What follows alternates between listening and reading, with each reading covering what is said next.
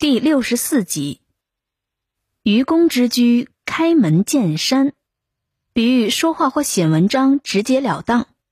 愚公的家门口怎么对着山呢？开门见山是个成语，比喻说话或写文章直截了当，谈主题不拐弯抹角。这个成语出自唐朝刘德仁的诗《青龙寺僧院》，前四句为。常多簪阻客，非独看高松。此地堪终日，开门见树峰。那么，为什么说开门见山是愚公之居呢？愚公家怎么全是山？这却要从另一个成语“愚公移山”说起了。“愚公移山”出自《列子·汤问》，说的是这样一个故事。愚公家门前有太行、王屋两座大山，这两座山使得人们的出行很不方便。于是愚公决定将山移走。他的想法被聪明的智叟知道了，智叟就笑他太傻，认为移山根本不可能做到。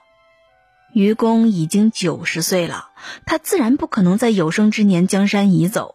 但是他说：“我死了有儿子，儿子死了还有孙子。”子子孙孙无穷无尽，而山不会再高了，又何必担心挖不平呢？于是他每天带领儿孙们挖山。后来他的行为感动了天帝，天帝便命大力神夸娥氏的两个儿子搬走了两座山。这个故事比喻做事有毅力、有恒心，能坚持不懈。